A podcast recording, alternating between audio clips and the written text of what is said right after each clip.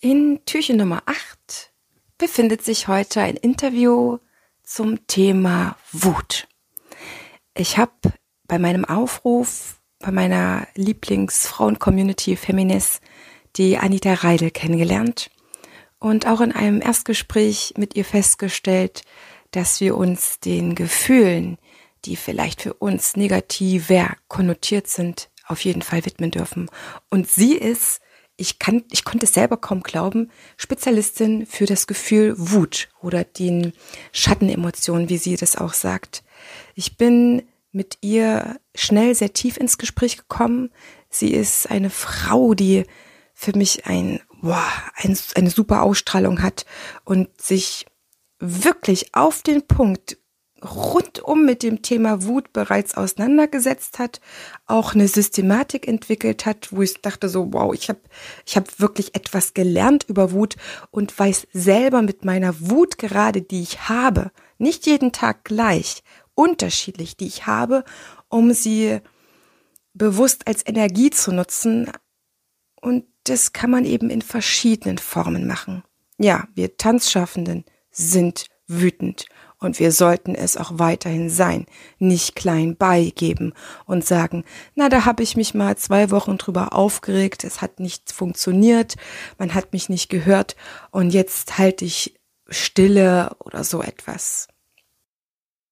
Anita Reidel nennt sich die Wutmacherin und ihr Motto ist, du bist gut und richtig mit all deinen Emotionen. Als Expertin für Emotionen mit dem Schwerpunkt auf die Emotion Wut ist sie als Keynote-Speakerin unterwegs, als Coach, als Autorin und sie trainiert auch für die Zivilcourage-Trainer. Sie hat unfassbare 18 Jahre lang schon Erfahrung als Trainerin in der Erwachsenenbildung.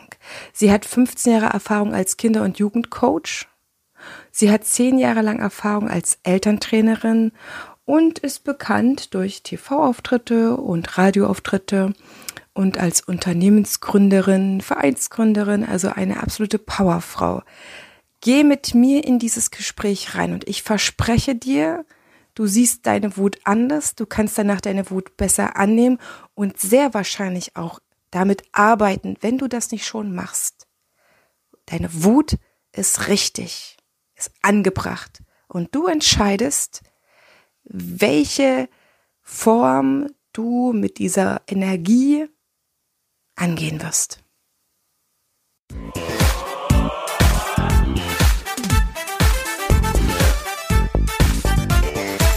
Ich begrüße dich ganz herzlich zu einer neuen Folge hier im Einfach Tanzen Podcast, dem Tanzpodcast für alle neugierigen und selbstsorgenden Tanzschaffenden. Prall gefüllt mit unabhängigem Wissen, ohne dass du selber danach suchen musst. Viel Spaß jetzt damit, deine Tanzbotschafterin.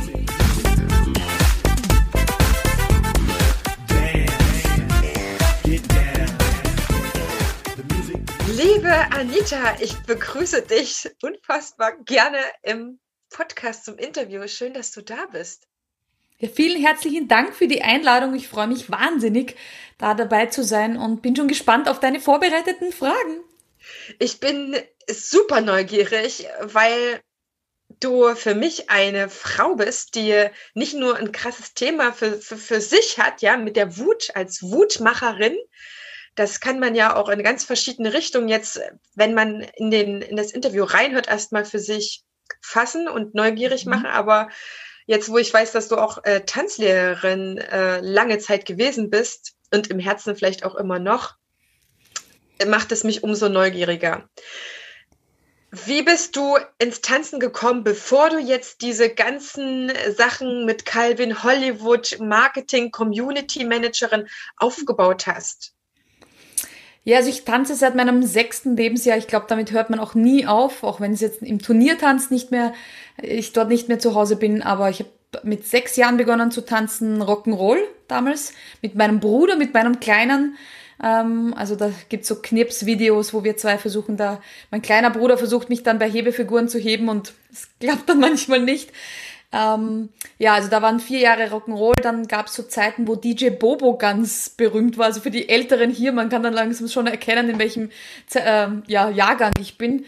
Äh, da war ich dann in der DJ Bobo Dance Factory oder irgend sowas. Also da gab's so Videoclip-Dancing aller DJ Bobo war das damals. ja, also das war Pray und so. Na okay, lassen wir das für die Podcast-Hörer, sonst schalten vielleicht alle ab. Ähm, das heißt, ich habe da noch ganz viel und dann hat es schon mit Standard und Latein mit dem Welttanzprogramm begonnen und das war dann ganz lange meine Leidenschaft. Ich habe ähm, dann eben bis zum Tanzlehrer, habe dann als Tanzlehrer ein bisschen für Hochzeiten Paare unterstützen dürfen und, und ja, dann bis zum Kindertanz. Also ich würde sagen, äh, ich war da in der Tanzschule zu Hause, es war mein zweites Zuhause. Genau. Um in Österreich Tanzlehrerin zu werden, macht man was? Also alle ähm, Abzeichen, Silber, Gold, ähm, mhm. Goldstar, Tanzlehrer. Also das ist so die, die durch die unterschiedlichsten Prüfungen sozusagen zum Welttanzprogramm. Das heißt, ihr müsst erst einmal die ganzen Sachen durchtanzen, die die Tanzschule euch anbietet, und dann sind sie einverstanden, dass ihr eine Tanzlehrerausbildung macht. Genau. Yes. Also du musst zumindestens für die Tanzlehrerausbildung, also zumindestens war es früher so, ich will ja auch nicht für jetzt sprechen, ist ja doch schon ein paar Jährchen her, ähm, dass man den Goldstar-Abschluss haben muss, also ist die Grundbasis, dass man den, äh, den Tanzlehrer weitermachen kann und dann den Tanzlehrer dranhängen. Genau. Und dann kommt es mhm. darauf an, wofür auch man dann da ist. Äh, Kindertanz ist nochmal extra gewesen oder äh, eben für Kinder Tanzlehrerin zu sein war extra oder Welttanzprogramm, die zehn. Genau. Wie war dein Leben in der Tanzschule? Naja, da muss ich ein bisschen privat ausholen. Also ich habe es im Eingangsgespräch gesagt, ich habe eine psychisch kranke Mutter gehabt mit Schizophrenie und äh, manischen Depressionen. Das heißt, immer wenn es zu Hause gerade nicht schön war, bin ich in die Tanzschule geflüchtet, ähm, weil es ist immer irgendjemand in der Tanzschule. Also es war so mein zweites Zuhause. Ähm, und deshalb, ja, würde ich sagen, war das so der Zufluchtsort und die Musik und der Tanz eben meine Möglichkeit, dem zu entschwinden, was vielleicht nicht so schön ist. Und, und ja, genau, da habe ich so, also wir hatten dann natürlich so jeden Sonntag dann so offene Tanzschule, wo man halt all seine Freunde getroffen hat, wo man halt seine Clique trifft ähm, und mit denen dann tanzen kann zu unterschiedlichsten aktuellen Popschlager, sonstigen Dingern und natürlich dem regulären Tanzunterricht. Das heißt, es war eigentlich fast immer offen, würde ich sagen, bis auf nachts. Und somit konnte ich dort immer Zuflucht finden und ja, habe es aber auch sehr genossen, dort einen Teil der Tanzschulfamilie zu sein. Hast du viel gearbeitet? Ich bin mit 17 von zu Hause rausgeschmissen worden. Also ich hatte dann immer mindestens drei oder vier Jobs. Eines davon war natürlich dann auch Tanzunterricht zu geben. Also das war dann zusätzlich zu vielen anderen Jobs, war Tanzen auch noch eines dieser Dinge, die ich gut vereinbaren konnte, mit den Kunden da mir Termine auszumachen. Aber es war dann, ja, es ist dann immer ein bisschen ein schleichender Ausschleichprozess gewesen. Ähm, ja, mit der Tanzschule dann. Ich hatte nicht mehr so viel Zeit, leider mich darum zu kümmern dann und musste dann einfach hasseln. Ich musste Geld verdienen, um mir meine Wohnung leisten zu können. Und dann ist irgendwann einmal das Tanzen ein bisschen mehr auf der Strecke geblieben, aber ich glaube einmal Tanz, äh, Tanzbär oder Tanzmaus, das bleibt man ewig. Und ja, da, da kam dann der Disco-Tanz dann eher noch dazu, der, der Flirt-Tanz dazu im Zuge vielleicht der Disco-Besuche, aber nicht mehr so das Welttanzprogramm, weil es ja immer schade ist, wenn man halt keinen Partner hat, der das tanzen kann, ist es halt ein bisschen schwierig. Mein Mann hat mir zwar nach, glaube ich, 14 Jahren ähm, Beziehung dann angeboten, in die Tanzschule zu gehen, aber ich habe halt zu ihm gesagt, bis er halt das kann, wo es mir dann wieder Freude macht, so ehrlich muss man halt einfach sein, vergeht ein paar Jahre und ich möchte ihm diese Jahre ersparen, weil das sind die mühsamen Jahre vielleicht am Anfang, wo man noch so den Grundschritt und die Grundbasis, bis man dort kommt, dass man über die Tanzfläche schwebt bis es mir dann Spaß macht. Das dauert. Aber ich freue mich immer, wenn ich auf jemanden treffe, der sagt, er kann tanzen, dann bin ich bei jedem Parkett da und flitze gerne übers Parkett. Das heißt, an welchem Punkt hast du beschlossen, dass Tanzlehrerin zu sein nicht mehr deine Zukunft ist? Äh, mit circa 20. Also bis dahin war ich mit von 17 bis 20 noch weiter nebenbei und dann habe ich einfach gemerkt, okay, wenn ich wirklich so einen Hauptjob habe, 14, 40 Stunden arbeiten, Überstunden ähm, und all das, schaffe ich es einfach auch nicht mehr rechtzeitig in die Tanzschule. Das waren einfach, wenn du im Büro sitzt, vielleicht bis 18, 19 Uhr äh, und dann noch die Motivation zu haben, rechtzeitig in der Tanzschule zu sein und zu unterrichten und dann müde heimzukommen, das war irgendwann einmal nicht mehr vereinbar. Es war nie bei mir die Option, es als Hauptjob zu machen. Vielleicht, wenn das mir jemand damals angeboten hätte, ja, aber so wie es Leben seinen Lauf genommen hat, war das immer nur ein Nebenjob und da hat der Hauptjob einfach irgendwann einmal überhand genommen. Das heißt, es kam für dich nicht in den Sinn, es kam dir nicht in den Sinn, dass, dass das ein Hauptjob sein könnte für dich? Ja, beziehungsweise ähm, war ich vielleicht zu wenig zu diesem damaligen Zeitpunkt davon überzeugt, dass ich das machen möchte. Und ähm, habe auch niemanden gehabt, der sagt, hey, das machst du so toll. Also es waren ja natürlich einzelne Kunden, aber ich sage jetzt mal jetzt kein Tanzschulbesitzer oder niemanden, der gesagt hätte, er macht da jetzt mehr daraus. Ähm, genau, ich glaube, das hat sich einfach nicht ergeben. Das heißt, du hast jahrelang getanzt, mhm. hast die Ausbildung zur Tanzlehrerin gemacht und dann hattest du, wurdest du trotzdem nur als, als äh, genau. Dann wurdest du trotzdem nur als, als Nebenjoblerin dafür eingesetzt. Ist passiert das vielen Tanzlehrern in Österreich? Ich glaube schon. Also ich glaube, dass ähm, also bei uns sind die noch sehr, sehr ähm, also es gibt viele Tanzschulbesitzerinnen, Mhm. Das gibt's schon. Also das wäre falsch zu sagen. Es, es gibt einige, die eine Tanzschule besitzen, entweder übernommen haben von den Eltern oder selbst aufgebaut haben. Also ich möchte gar nicht sagen, dass es nur in Männerhand ist, aber die ursprünglichen, also bei uns ist zum Beispiel Elmer, das ist der, der auch den äh, Opernball eröffnet, mit eröffnet. Also diese großen Alteingesessenen sind sehr, sehr männlich dominiert und da bist du eher die, ja, die Dame, die halt mit vorzeigt. Aber jetzt nicht der Tanzlehrer, sondern du bist nur die Dame, die er herholt und sagt, so, und jetzt zeigen wir euch den Schritt vor. Also das Beiwagerl heißt das bei uns so, der jemanden, der da dann dabei ist, aber jetzt, ja, er braucht halt jemanden, der den Damenschritt vorzeigt, aber auch mehr nicht. Oder ein bisschen die Musik startet. Also es ist noch sehr verstaubt, würde ich sagen. So wie halt der Tanzsport allgemein noch ziemlich verstaubt ist. Und ich glaube, es wird so langsam Zeit. Also es wird immer mehr bewegt. Ähm, aber so dieses klassische Welttanzprogramm ist noch sehr männlich dominiert, habe ich das Gefühl, noch nicht so weiblich geführt. Und ja, auch die Wertungsrichter sind meistens Richter und keine Richterinnen. Mhm. Ja.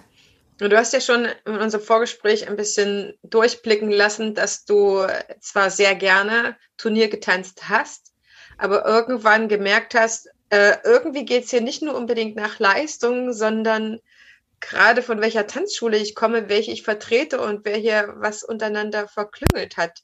Ich bin sehr bemerkt, äh, also ich finde es sehr bemerkenswert, dass du so offen darüber sprechen kannst. Was, was hast du erlebt als Tanzsportlerin? Naja, da sind wir jetzt schon beim äh, Thema Wut gelandet. Also irgendwann einmal habe ich gemerkt, du trainierst, trainierst, trainierst und kommst dann zu einem Turnier und du weißt, der Wertungsrichter ist nicht im Guten mit deinem Tanzlehrer, Tanzsporttrainer und wusstest dann schon, die Bewertung wird schlechter sein. Egal wie du performst, ist einfach so. Und es hat mich, ich würde nicht sagen lange Zeit, sondern kurze Zeit, weil ich relativ schnell die Reißleine gezogen habe und gesagt habe, es macht mir einfach keinen Spaß mehr. Es war dann kein Spaß mehr am Tanzen, es war knallhartes Training und wenn das knallharte Training dann nicht fair benotet wird, war bei mir die, der Wert der Fairness ganz oben und ganz wichtig. Und da habe ich schon gemerkt, da macht es mir überhaupt keinen Spaß mehr. Ich wollte nicht mehr ins Training gehen, ich hatte keinen Spaß mehr, nichts mehr. Ich wollte mich nicht mehr auf einem Video sehen, ich wollte das alles nicht mehr. Ähm, ich hatte echt keiner, also ich war wirklich, ja, ich habe die Tanzschuhe an den Nagel gehängt, im wahrsten Sinn des Wortes. Ich wollte nicht mehr und habe gesagt, nein, also wenn das nicht fair benotet wird, ähm, dann bin ich raus und dann soll es für andere machen. Ging das anderen auch so? Ich glaube schon, aber da ganz, ganz viele dann natürlich sagen, jahrelanges Training, da gebe ich jetzt nicht auf und es wird schon irgendwie gehen und vielleicht beim nächsten Turnier sitzt wieder wer anderer dort, aber der Tanzsport wird auch schlecht bezahlt. Also das jetzt sozusagen als Job zu haben, äh, in Österreich wird prinzipiell der Sport, also bis auf Skifahren, glaube ich, aber sonst so schlecht unter, ähm, bezahlt. Das heißt, viele, die auch gute Tanzsportler sind und hohe Preise haben und viel gewonnen haben, also äh, Staatsmeister sind und Co., können vom Tanzsport nicht leben. Also die haben alle Hauptjobs, die haben alle Jobs, damit sie ihre Rechnung bezahlen und machen zusätzlich zu ihren 30, 40 Stunden auch noch ähm, den Tanzsport dazu, der sie mehrere Stunden am Tag kostet. Also bis auf ein paar Ausnahmen, die vielleicht das jetzt zu Dancing Stars geschafft haben. Ähm, Let's Dance ist das in Deutschland. Mhm. Ähm, sind da viele auch namenlos, obwohl sie mehrfache Staatsmeister sind, mehrfache Europameister. Ähm, ich glaube, wenn man auf der Straße jemanden fragt, wer gerade Weltmeister ist oder Europameister, pff, weiß das kein Mensch. Also ist noch zu wenig so publik oder so wenig in der Gesellschaft. Wenn man das aber beim Skifahren fragt oder beim Fußball, dann wissen das wesentlich mehr.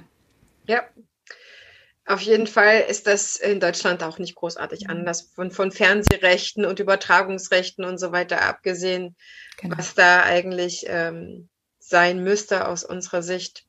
Und dann hast du mit 20 gemerkt, okay, jetzt mit dem Tanzen, das ist dir zu politisch, was die Turniere angeht. Äh, in der Tanzschule hatte ich auch keiner gefragt, ob der dich mehr einbinden darf.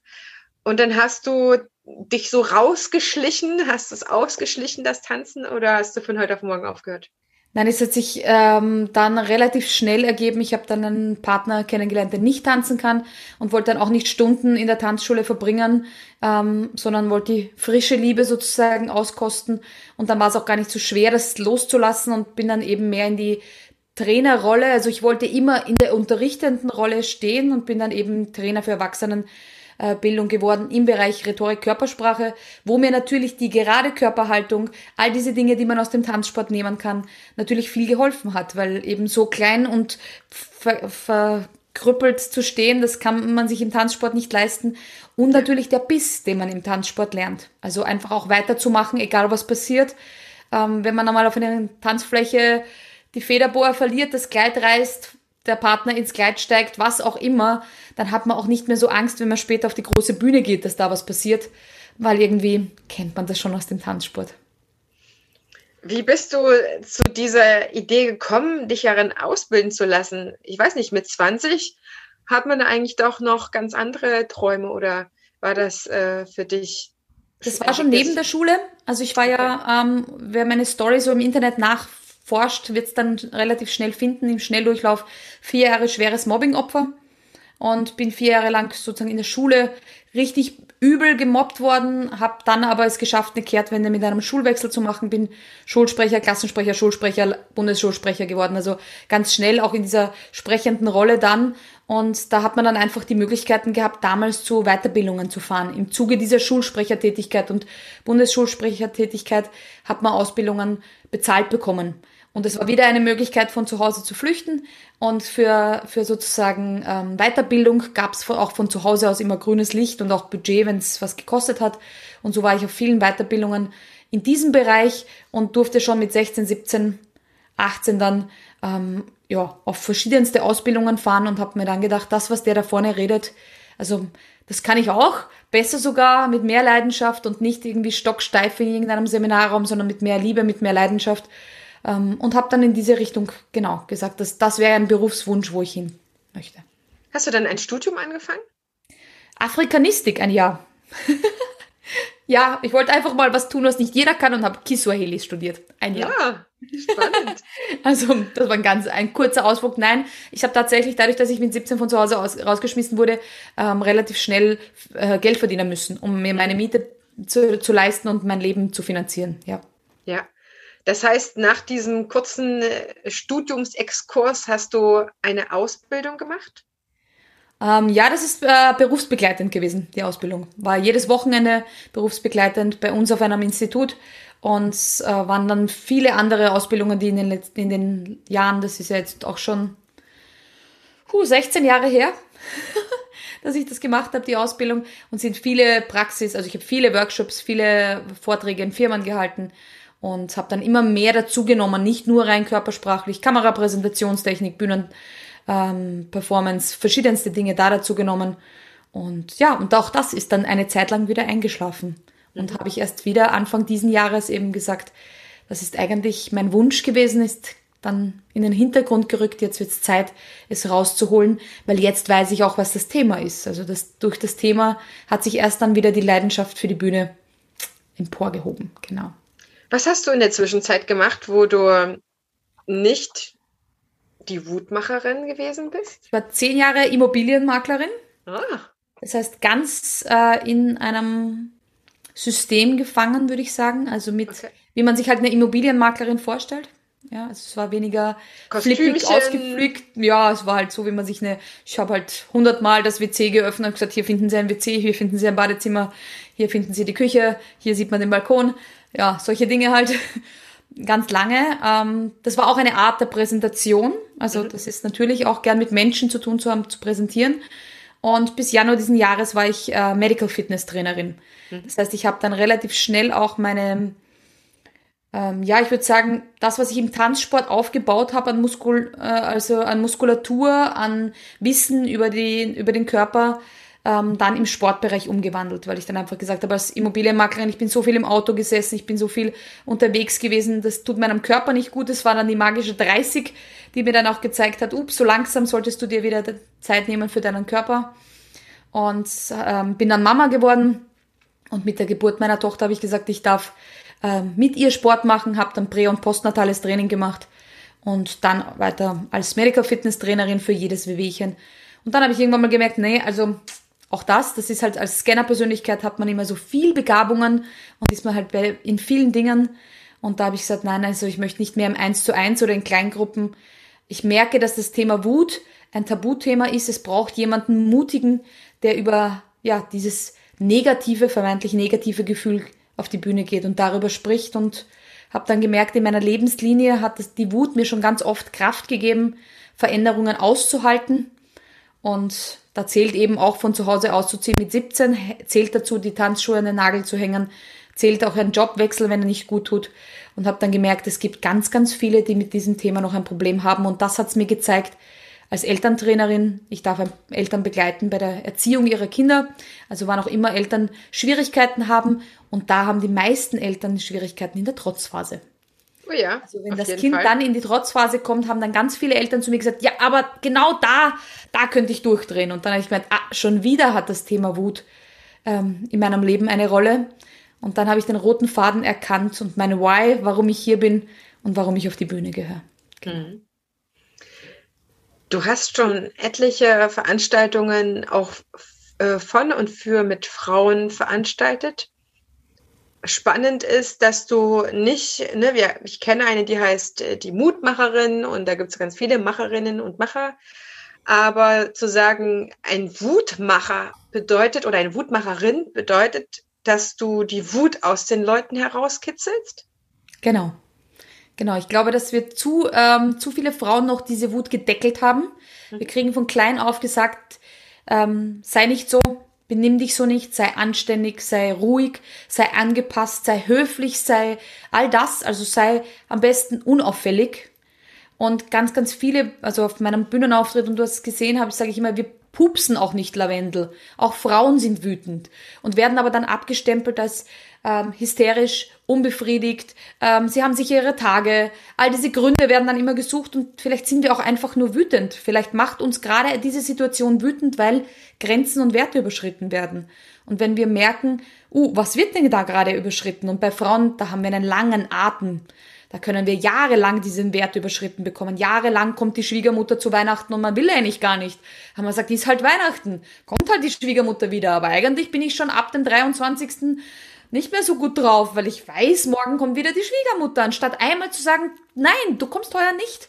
Punkt. Ich will das nicht, weil jedes Jahr wird gestritten und jedes Jahr muss der Mann dann drunter leiden, die Kinder, keine Ahnung wer, mal hier zu sagen, hier ist die Grenze und diese Wut einfach auch zu erkennen, dieses unwohle Bauchgefühl, das wir haben, aber es ist schon so leise geworden, weil uns ständig überall suggeriert wird, dass Wut immer zerstörerisch ist, aber die Wut an sich ist eine Grundemotion, die jeder hat, die uns früher in der Steinzeit mal das Überleben gesichert hat. Weil das Mammut ist nicht aus Liebe umgefallen und nicht aus Glück und nicht aus Freude, sondern weil wir so wütend waren, dass wir es umgebracht haben. Und diese Wut haben wir so lange unterdrückt, bis man halt jetzt gar nicht weiß, jetzt zur Zeit dieser Aufnahme, ist gerade die Corona-Zeit. Wie geht man denn damit um, wenn gerade was passiert, was man nicht möchte? Darf ich was sagen? Darf ich nicht sagen? Soll ich lieber schweigen? Ich möchte aber eigentlich was sagen. Welche Medium? Und keiner weiß, wie er damit umgeht. Genau. Absolut, deswegen bist du ja auch hier, weil es darum geht, diese, dieses, dieses Gefühl, Wut für sich nochmal ganz neu zu betrachten und vielleicht auch es zuzulassen. Ich bin auch davon überzeugt, dass wir, wenn wir unsere Wut zulassen können, wenn wir mit der Wut leben statt gegen sie und auch uns nicht ähm, da, da reinsteigern, Mhm. Ja, also äh, mhm.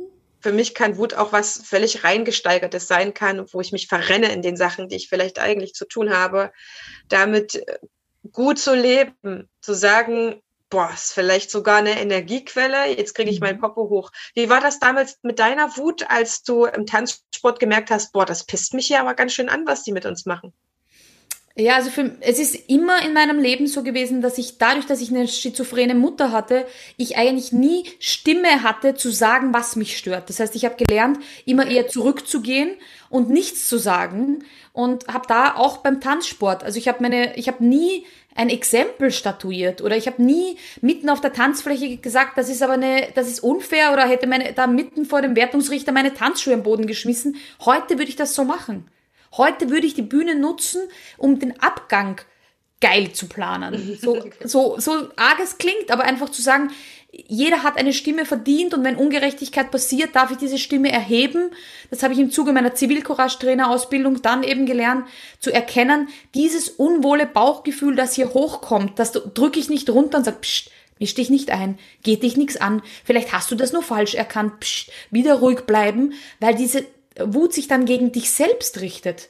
Und ich habe das damals eher als Wut gegen mich. Wieder hast du nichts gesagt. Wieder hat derjenige dich schlecht bewertet. Vielleicht war es ja doch deine Schuld. Vielleicht hast du doch nicht gut abgeliefert. Vielleicht war die äh, Kür doch nicht gut. Vielleicht was auch immer. Vielleicht hat er ja doch recht. Und diese Glaubenssätze, die manifestieren sich wie Beton.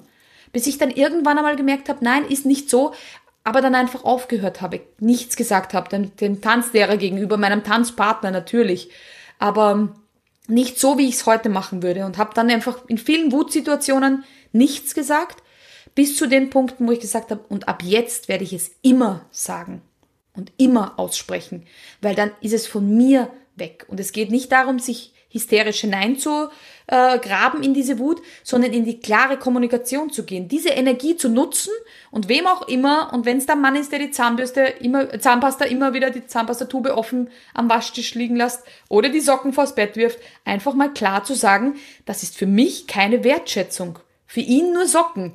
Für mich keine Wertschätzung, weil ich als Mama und Working Mom und sonst was so viel zu tun habe, nicht auch noch in gebückter Haltung durchs Haus laufe und Socken einsammle.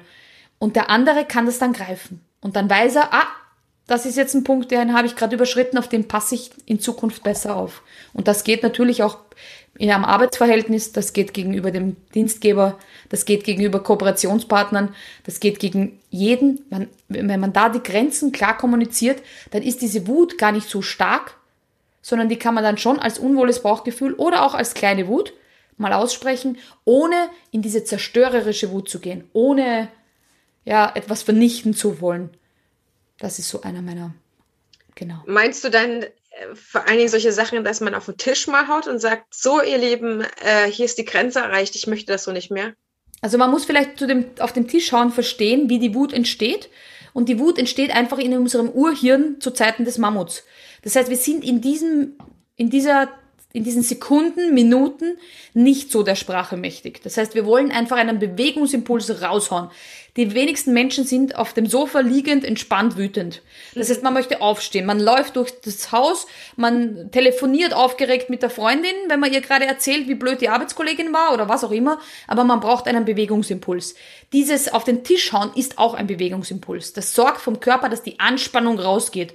Man kann sich so wie diesen Druckkochtopf vorstellen. Irgendwann mal pff, muss halt raus entweder Wut, entweder aufstampfen, auf was auch immer, vielleicht auch laut schreien. Mhm. Schreien ist auch sowas, was wir Frauen ganz schwer können.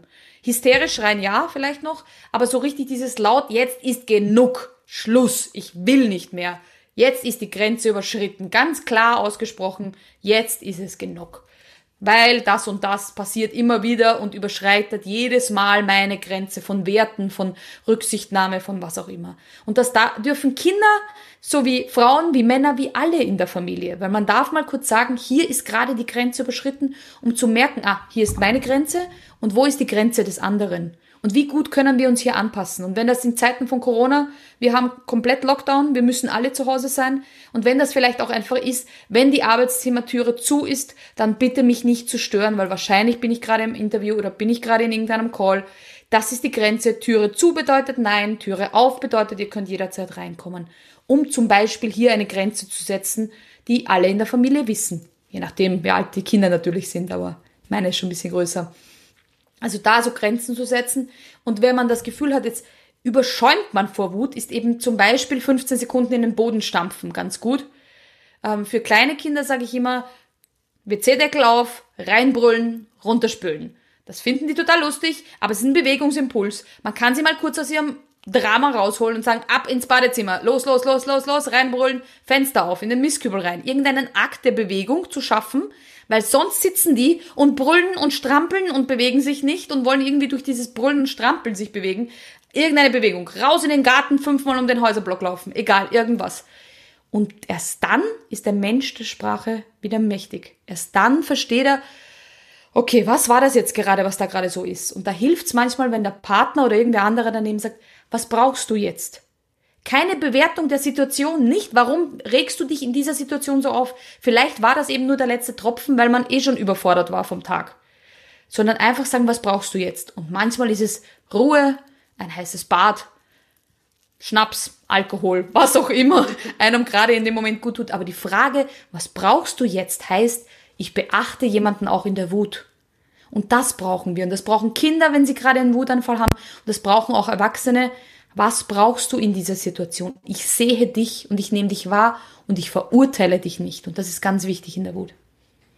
Was ist mit denjenigen, die nur einen bestimmten Weg gelernt haben, mit ihrer Wut umzugehen, zum Beispiel indem sie gewalttätig werden? Das ist Aggression und nicht Wut. Da muss man unterscheiden. Also Aggression ist jetzt etwas Zerstörerisches. Ja, also da, da möchte ich sozusagen zerstören. Das heißt, die haben dann nur gelernt, Aufmerksamkeit auf sich zu ziehen, wenn die Aggression dann herauskommt. Also wenn die natürlich ein Aggressionsproblem haben. Das heißt, es ist nicht immer Wut gesteuert, ähm, wenn zum Beispiel in einer Familie ähm, häusliche Gewalt herrscht. Das verwechseln ganz viele im, im Umgangssprachlichen sind es dann die Wutbürger, die andere äh, Autos anzünden. Und das sind die Wutbürger, die irgendwas anstellen. Die wütenden Bürger sind aber auch die, die demonstrieren friedlich. Die sagen, wir wollen uns das nicht mehr länger gefallen lassen. Die machen nichts kaputt. Sondern die, die mit der Aggression nicht umgehen können. Und das sind die, die die, also es gibt den Spruch unter den Eltern, das heißt, dein Kind braucht die meiste Liebe, wenn es es am wenigsten verdient hat.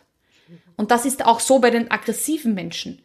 Die brauchen dann Zuwendung. Und das kann man kaum aushalten, weil man von dem weg will natürlich. Und natürlich in einer Situation einer häuslichen Gewalt würde ich jetzt nicht sagen, ihm auch noch Liebe zu schenken. Also hier ist der Punkt, wo man dann einfach sagt, ich werde wütend, wer der hat mir wehgetan, ich muss jetzt gehen. Auch das ist ein Bewegungsimpuls. Und meine Frauen, die ich im Coaching habe, sage ich immer, die erste, ähm, der erste Schlag war unvorhergesehen, der zweite nicht mehr, weil es war bereits ein erster Schlag da. Und ich weiß mit vielen Frauen, mit denen ich arbeite, es ist nicht so leicht zu gehen, weil ganz viele Geschwister der Wut dabei sind. Die Angst, was ist, wenn ich gehe, kann ich überleben. Die Angst, was mache ich alleine. Die Angst, er findet mich und tut mir noch mehr weh. All das spielt natürlich da dazu. Aber es ist nicht die reine Wut, sondern es ist nur zu lernen, dass die, die noch Steigerungsform der Aggression und da, wenn man da dahinter sieht, sieht man halt, was die alle für ein Lebens, ja, was eine Lebensgeschichte dahinter steckt. Und die kennen das nicht anders, die kennen das dann genau nur so, die Aggression von ihren eigenen Eltern oder die Nichtachtung des Systems oder was auch immer dann zu dieser Aggression führt. Aber es ist nicht die Wut. Die Wut selbst ist eigentlich ein fast neutrales Gefühl, das mich in einen Bewegungsimpuls bringt und dann muss ich damit umgehen können. Genau. Also ist die Wut, wenn wir sie zulassen, zu sagen, so will ich irgendwas nicht haben, am besten klar zu benennen, wie man was nicht haben möchte um dann vielleicht daraus eine Energiekraftquelle zu haben, um es anders zu machen. Oder zu erkennen, als wie eine Ampel. Ich sag's okay. immer wie eine Ampel. Du kannst die Ampel rot, du kannst auch rot über die Ampel fahren. Also es zeigt dir einfach, die Wut zeigt, es ist rot. Und das ist jetzt in deiner Macht. Wie setzt du das ein? Also wie nutzt du das? Bleibst du stehen und sagst, hier ist meine Grenze, ich möchte hier nicht weiter, weil es ist rot. Oder du fährst immer drüber. Du lässt immer wieder etwas erdulden oder ertragen, aber an sich ist die Ampel nicht böse. Die zeigt nur, hier ist Stopp. Also das ist so das, das Werkzeug, wie ich es verwende. Es ist äh, ganz mega. Und ich merke manchmal für mich selber, dass ich zu wenig wütend bin. Mhm. Also erstens habe ich auch eine Kindheit gehabt, wo das äh, nicht so gern gesehen wurde, dass man wütend ist. Bei mhm. uns wurde da aber auch jetzt kein Unterschied gemacht, ob zwischen Jungen oder Mädchen. Aber alleine zu sagen, hey, an manchen Tagen ähm, hatte ich zum Beispiel in der, in der Schule, als ich noch im Gymnasium gearbeitet habe oder in der Berufsschule, habe ich gemerkt, ich brauche irgendwie so eine, so eine Grundenergie, die ist gar nicht da, wenn ich nicht mit einem mit einem gewissen bestimmten Impuls dorthin gehe, um mhm. denen dort in Kontra zum Beispiel zu geben. Ich habe da auch viele Sachen angekotzt. Ich bin nicht grundsätzlich gerne in die Schule gegangen als Erwachsene, ne? Lehrerin. Das ist auch mhm. der Grund, warum ich dann das Referendariat erfolgreich abgebrochen habe, wie ich immer so schön sage, weil mich dort alles äh, auf Dauer zu wütend gemacht hat. Ich glaube, dann ist es auch nicht gesund, aber ich habe gemerkt, so wenn ich gar keine äh, Grundwut hatte, sage ich manchmal, oder so eine, so eine, so eine, so eine Energielevel in mir mhm. hervorrufen konnte, dann war ich überhaupt gar nicht agierungsfähig. Heute ist das mit der Wut ähm, seltener geworden, weil ich, weil ich die nicht mehr brauche, glaube ich. Aber ich finde, gerade gibt es ganz viel Grund in der Tanzwelt. Ich kann jetzt für unsere, auch für Kulturschaffende äh, sprechen. Es gibt sehr viel Grund, gerade sehr sauer und sehr wütend zu sein. Und das Schlimme für mich ist eigentlich zu sehen, es gibt viele Kollegen, die bleiben, die trauen sich entweder nicht wütend zu sein oder sie brauch, bleiben einfach darauf sitzen, weil die Richtung, in die man die Wut lenken könnte, da verpufft es. Mhm. Also, also da kann ich dir nur sagen, es gibt ganz viele, die traurig sind statt wütend. Die mhm. haben das so gelernt, gerade als Frauen auch, dass sie als Kinder schon versucht haben, wütend zu sein und sind dann beschämt worden. Also schau mal, wie alle anderen schauen. Wenn du dich so benimmst, dann ist mir das als Mutter unangenehm. Und also immer in diese Beschämung zu gehen und dadurch wurden wir traurig. Das heißt, wir haben gelernt, wir sind nicht gut so, wie wir sind, wenn wir wütend sind. Und das heißt, es gibt ganz viele Menschen, die eigentlich im Grunde wütend sind. Das ist nur über der Traurigkeit versteckt. Das heißt, die gehen dann jetzt, also jetzt um die Kunstschaffenden zum, zu, als Beispiel zu sehen, die sind sehr traurig, ziehen sich zurück, gehen eben nicht nach vorne, sondern ziehen zurück und sagen, es hilft uns ja keiner. Ja. Es hört uns ja so und so keiner zu. Das heißt, die, die haben dann sozusagen, die erklären sich selbst, warum eigentlich die Trauer jetzt das Angebrachte ist, weil es ist ja eh niemand da, der uns zuhört. Und es gibt von Mahatma Gandhi den Spruch, Wut ist wie Benzin, du kannst damit dein Haus niederfackeln oder dein Auto befüllen, um deinen Träumen näher zu fahren. Und jetzt, wenn du diese Wut nehmen würdest und sagst, dann tue ich was trotz dieser ganzen Dinge. Also ganz viele sitzen ja jetzt und sagen so, ja, keiner hört, es gibt keine Hilfspakete, es gibt zu wenige Förderungen, es gibt zu wenige Möglichkeiten. Das heißt, sie sind immer im Außen, der Außengrund hat was mit meinem jetzigen Status quo zu tun. Und das hilft aber den wenigsten, weil sie dann immer darauf warten, dass von außen irgendetwas kommt, was sie jetzt rettet. Der weiße also der, der Prinz am weißen Pferd, der kommt und rettet mich aus meiner Höhle. Der wird aber wahrscheinlich nicht kommen. Und wenn, dann viel zu wenig, viel zu spät und nicht richtig. Das heißt, gerade jetzt, finde ich, gehört für alle Kulturschaffende gemeinsam an einem Strang gezogen. Und dieses Konkurrenzdenken, wem gehört diese Tanzschule oder diese Tanzschule oder machst es du so oder so, das gehört weg. Und da gehört der Tanz Flashmob so groß gemacht, dass plötzlich nicht 10.000 demonstrieren gegen Corona-Maßnahmen, sondern 10.000 tanzen gegen den Stillstand der Kultur. Dann gehört etwas in Bewegung gesetzt, wo man sagt, wir können nicht leise sein. Wir sind eine Stimme und wir sind viele. Und da bewegt sich so ein bisschen in ganz kleinen, ich habe ja bei dir bei Instagram auch gesehen, so kleine mit Hashtags und so Bewegungen, wo man sagt, okay, jetzt kommen ein paar Schauspieler dazu, ein paar Künstler dazu die hier versuchen zu sagen, hey, wir sind eigentlich ganz viele. Aber für mich ist, heißt immer die Wut auch so umzusetzen, dass ich sage, wie kann ich im Kleinen etwas so verändern, dass es da draußen eine Wirkung hat. Und da finde ich halt, ist es beim Tanzen ganz schwierig, online zu gehen. Aber man kann, wie man es gesehen hat am jetzigen Jerusalemer Song, man kann eine weltweite Bewegung von mit TikTok, mit sonst was ins Leben rufen. Man muss aber seine Komfortzone verlassen und die ist halt im Tanzsport noch sehr eingestaubt. Weil wie viele Tanzschulen und Tänzer sind auf TikTok? Aber es ist ein Medium, mit dem man zig hunderte Jugendliche erreichen kann, die einen Tanz nachtanzen. Und wenn die Tanzschulen wieder offen haben, wollen die genau den Tanz, der auf TikTok ist. Also wenn man ein bisschen so diese TikTok-Welt und diese Tanzwelt und diese Instagram-Welt in die Tanzschulen reinbringt, Zukünftig, wenn sie dann aufmachen können, kann man jetzt schon Community Building betreiben. Und kaum, dass sie wieder öffnen können, wären die Tanzschulen wieder voll. Und es gab immer Partytänze, auch zu meiner Zeit. Gab es immer so einzelne Tänze und wenn es Macarena war oder sonst was, was es damals gab, dann hat das die gesamte Tanzschule gemacht. Und das wäre doch geil, wenn das nur eine Bewegung wäre und dann sagst du, hey, und genauso coole Tänze macht meine Tanzschule, um jetzt den Nachwuchs einfach dafür zu sensibilisieren, wie cool es ist, gemeinsam zu tanzen. Meinst du, es gibt einen Grund, wenn man wütend ist, sich das zu verkneifen? Ich glaube, es gibt äh, öfters einen Grund, vielleicht nicht alles so ungefiltert rauszubrüllen, wie man vielleicht manchmal möchte. Ähm, ich glaube, man muss dann ganz genau schauen, wenn man wütend wird und man spürt das und man kann das gerade nicht und das ist vielleicht auch jetzt für Selbstständige weniger, aber in einem Angestelltenverhältnis, was passiert, wenn ich dem Chef das in das Gesicht brülle? Wenn ich dann gekündigt bin und arbeitslos bin, ist besser arbeitslos oder besser das zu ertragen. Das heißt, man muss in der Situation selbst spüren, wie lange halte ich diesen Druck noch aus? Wenn mein Vorgesetzter einmal einen schlechten Tag hat oder vielleicht eine blöde Meldung sagt, dann muss ich ja nicht gleich kündigen. Dann kann ich sagen, na gut, der hat heute einen schlechten Tag, das sei jedem gegönnt. Wenn ich aber merke, mein letzter Arbeitgeber zum Beispiel hat mir einen Wackeldackel auf den Tisch gestellt, das sind diese Dackel, die da hinten im Auto immer so, ja, ja, mit dem Kopf nicken, und hat gesagt, er möchte so eine Mitarbeiterin haben.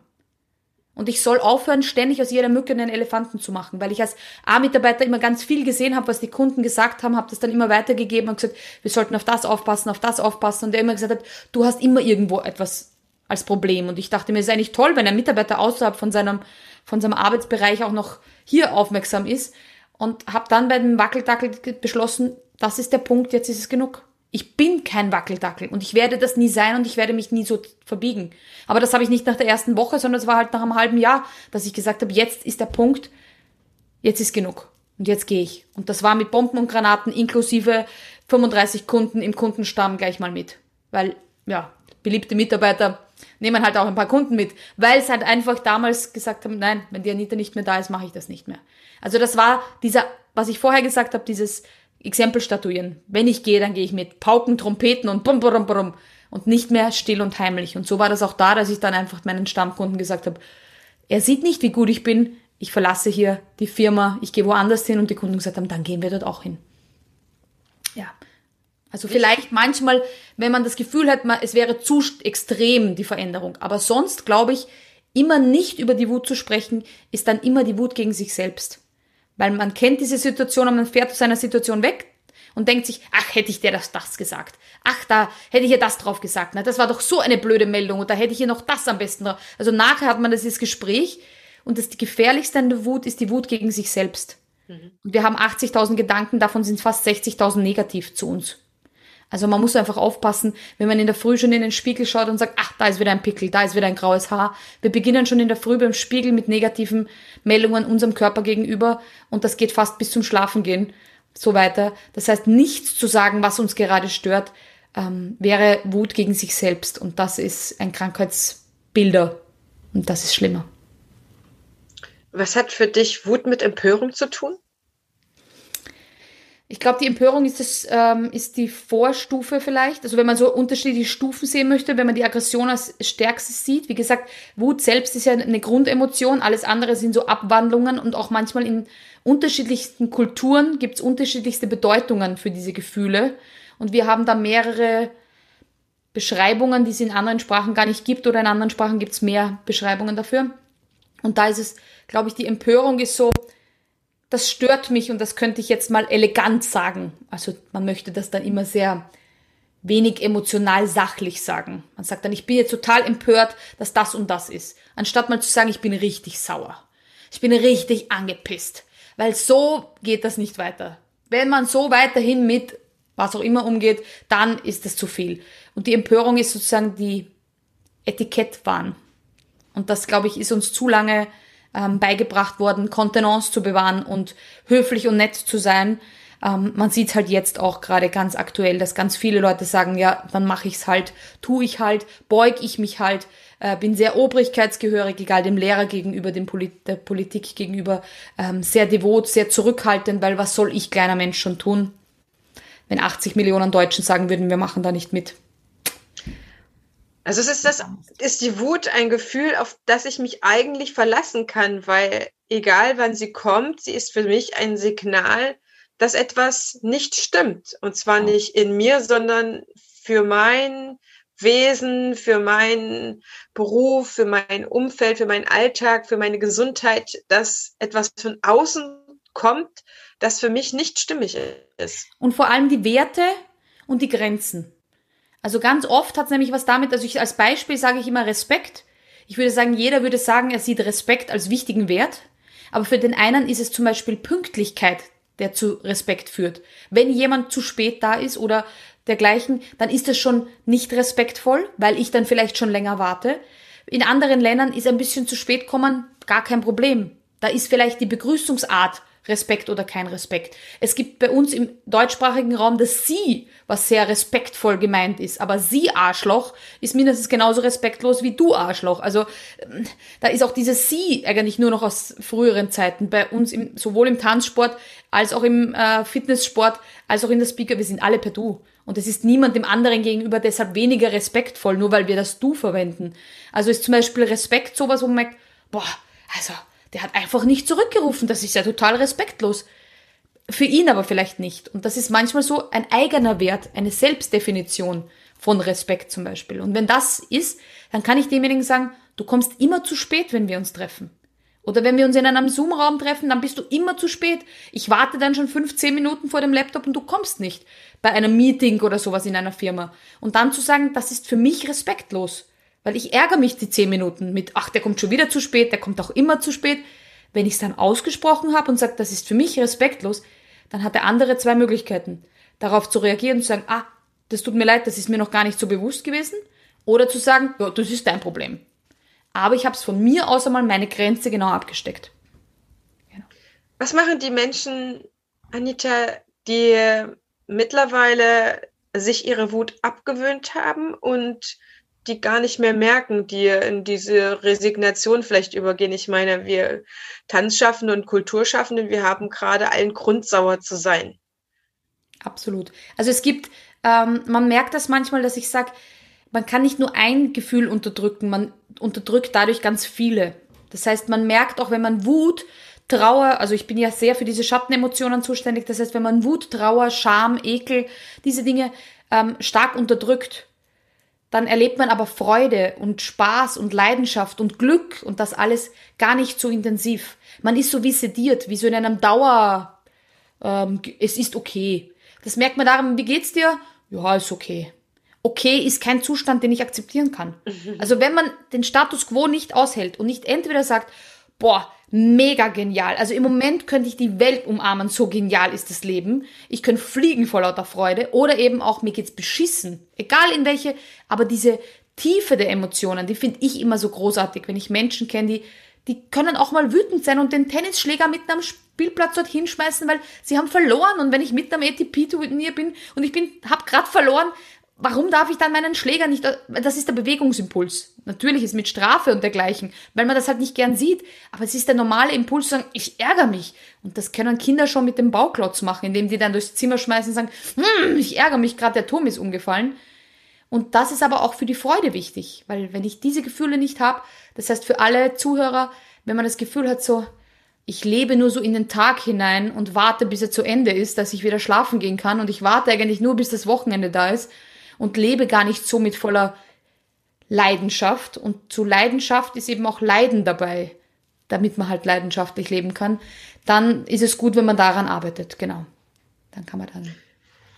Unglaublich viel. Also ich merke, dass das mich alles sehr, sehr anspricht und ich, ich bin davon überzeugt, dass du, liebe Zuhörerinnen, liebe Zuhörer, auch im Grunde damit sehr, sehr viel anfangen kannst. Ob du jemand bist, der seine Wut gerade wegdrückt, wie ein Anruf auf dem Handy oder der noch so ein bisschen hilflos darauf sitzen bleibt, ne, was mache ich denn jetzt mit meiner Wut?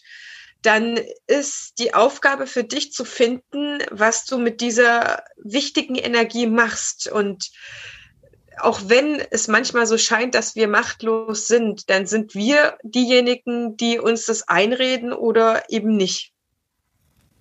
Genau. Absolut. Und wie gesagt, wenn man die Wut und alle Emotionen als Ampel sieht, sind sie per se weder schlecht noch positiv. Ich kann selbst entscheiden.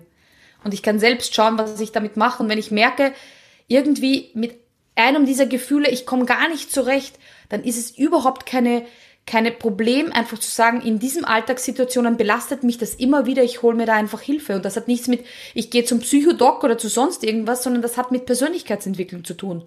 Jeder hat ein Päckchen aus der Vergangenheit zu tragen, nur die Frage ist, wie lange? Und es gibt den berühmten Satz des, des Hamsterrades, wenn ich immer im Hamsterrad bin, aber der Hamster ist klüger, weil der steigt aus dem Hamsterrad aus, wenn er nicht mehr möchte, weil sonst würden ja die Hamster in dem Käfig bis, zu, bis zum Tod in dem Kreis rennen. Aber der steigt einfach aus. Nur wir sind in diesem Hamsterrad und denken immer, wenn ich irgendwo Hilfe beanspruche, ah, dann glauben die Leute, ich bin alle verrückt. Nein, gar nicht, sondern du investierst in dich und deine Zukunft und erlebst plötzlich, sag ich mal, wie das Abnehmen einer Brille, die Welt wieder in viel schöneren, klareren Farben. Anstatt immer nur in so einem Grauschleier des des Überlebens und wir, wir wissen nicht, ob es noch ein Leben gibt. Aber dieses eine wäre doch mal schon geil, wenn wir das richtig rocken könnten und nicht nur dahin vegetieren. Ja, das, das Bild vom Hamsterrad, das ist sehr, sehr spannend. Ich habe letztlich mit meinem kleinen Jungen eine Doku geguckt. Wir gucken immer mal wieder so Tierdokus.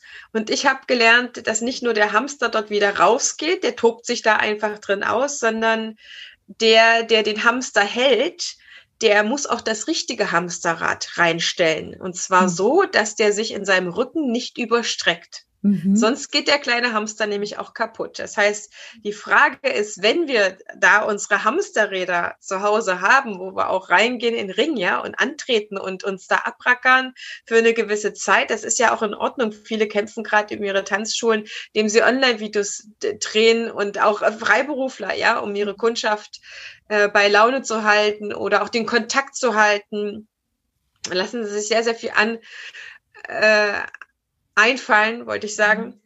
dann ist wichtig, dass wir auch überprüfen, ob das Hamsterrad, in dem wir drin sind, beziehungsweise was wir da drin stehen haben, dass wir das, dass es unsere Größe hat, dass es unsere, unsere Gesundheit entspricht. Ja, ich äh, höre immer mehr von Kollegen, dass sie sich überarbeiten. Das habe ich von vornherein schon gesagt. Oh mein Gott, diese Situation ist prädestiniert dafür, jetzt äh, sich tot zu schuften, um es mal gelinder auszusagen, äh, um am Ende vielleicht doch mit leeren Händen dazustehen. Deswegen gut zu überlegen, was mache ich jetzt mit meiner Energie? Und es ist ja auch schön, wenn man ähm, die Energie hat und auch den Mut äh, und auch den Überlebenswillen, was auch immer, aber zu gucken, äh, in welchem Bereich hassel ich denn da gerade? Und auch immer wieder auszusteigen und zu sagen, so, ist genug, ich äh, kann nicht mehr, äh, ich leg mich jetzt hin, ich bin ja nicht bescheuert und mache mich jetzt äh, völlig äh, kaputt. Ja, also wir sind ja auch prädestiniert für Magenschleimhautentzündungen und mhm. was nicht alles auch dann kommt. Und das hilft ja im Endeffekt niemanden,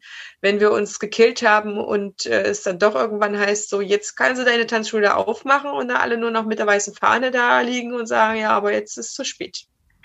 Absolut richtig, absolut richtig. Und für die äh, Künstler da draußen, ähm, ich kann da nur den Tipp geben, da du ja auch eingangs gesagt hast, ich bin ja bei Calvin Hollywood im Team und ich kann hier nur sagen, es ist jetzt äh, der Zeitpunkt, die Community aufzubauen und hier oder fast schon zu spät sie aufzubauen, aber jetzt zu aktivieren und einfach zu sagen, okay, ähm, die Tanzschule ist gerade geschlossen, so und so geht's mir, wenn ihr eine richtige Stammcommunity habt, wenn ihr oft in Kontakt geht's mit euren Leuten und nicht nur sagt, Tanzschule gibt's, sperrt auf, sperrt wieder zu, sondern was liefert's, dann werden die euch auch unterstützen. Bei jedem Wiederaufsperren, bei jedem Crowdfunding, bei jedem, was auch immer man vorhat, ähm, man darf einfach seine ja seine Schützlinge nicht so stehen lassen. Und ich weiß aus Österreich, es gibt viele Tanzschulen, die wissen nicht mal, wer das ist, der da bei der Türe reinkommt. Die sagen, ach, heute ist wieder der Standardkurs um 17 Uhr und dann kommen 20 Personen rein, gehen nach einer Stunde wieder raus und sagen, das war der Standardkurs. Es ist nicht der Standardkurs, es sind die einzelnen Personen, die dort dabei sind. Und wie hat man sich da um die Kunden gekümmert? Und vielleicht ist es dann einfach auch Zeit, jetzt was Gemeinsames zu erschaffen oder ihnen zu bieten, um in Erinnerung zu bleiben, dass es sobald es wieder geht, die Leute auch kommen. Und im Handel in Österreich war es dann plötzlich, dass sie nach dem ersten Lockdown aufgesperrt haben und gesagt haben, oh, da kommt ja gar keiner. Sag ja, weil ihr habt einfach wieder aufgesperrt und dachtet, das Leben geht so weiter. Alle anderen sind traumatisiert jetzt zu Hause und wissen nicht, ob sie vor die Türe gehen dürfen oder morgen tot sind. Vielleicht sollten wir uns einmal da anschauen, wie wir den Menschen Sicherheit bieten. Und das ist halt auch für die Tanzschulen ist es da einfach auch zu zeigen, wie wichtig Musik ist, wie wichtig Bewegung ist, wie wichtig das Miteinander ist und das den Leuten in Erinnerung zu rufen. Du hast vor allen Dingen schon viel, viel mehr Erfahrung darin, etwas aufzubauen. Wie siehst du das jetzt? Wie viele Chancen haben denn Tanzschulen jetzt äh, über einen längeren Zeitraum online überhaupt durchzukommen, zu überleben und da die Leute länger mitnehmen zu können? Also mir fällt dann immer ein, dass wir ähm, vielleicht in der jetzigen Zeit auch darüber nachdenken sollten, branchenfremd zusammenzuarbeiten. Gerade für die, die jetzt gerade nicht wissen, wie sie ihre Rechnungen bezahlen, sage ich immer, habt ihr schon mal überlegt, eure Tanzschule vielleicht für Fotoshootings zur Verfügung zu stellen?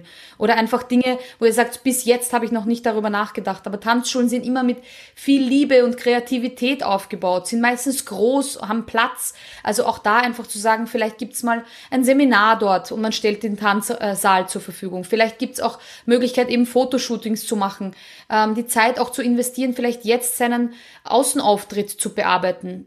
Auch in der Krise jetzt, weil es wird der Unterschied sein zwischen die, die noch die Fahne oben halten und die, die liegen und warten, bis es endlich vorbei ist. Und hier einfach auch zu zeigen, wir sind noch nicht weg. Wir sind da und wir ähm, arbeiten noch gerne. Wir sperren, also je nach Möglichkeiten, jeder, je nach Bundesland sind die Tipps natürlich gemeint, aber wir bieten die Möglichkeit, in unseren Tanzschulen vielleicht Homeoffice zu machen, für die, die gar keine Chance haben zu Hause. Vielleicht muss man ein bisschen kreuz und quer denken und sagen, ja, prinzipiell ist unsere Tanzschule nicht dafür ausgerichtet, dass man dort ist. Aber wir haben vielleicht WLAN, wir haben vielleicht Platz, wir haben vielleicht Möglichkeiten, dass eine Tagesmutter aus also mehr Platz hat, weil sie sich bewegen kann. Vielleicht ein bisschen kreuz und quer, um jetzt einmal noch weiterhin mit dem Kopf über Wasser zu sein und trotzdem zu zeigen, wie sehr Tanzen verbindet. Also ich finde gerade Tanzen und Musik hat in jeder Krise bis zum Zweiten Weltkrieg hat man Musik gehört und immer wieder tanzen gehabt.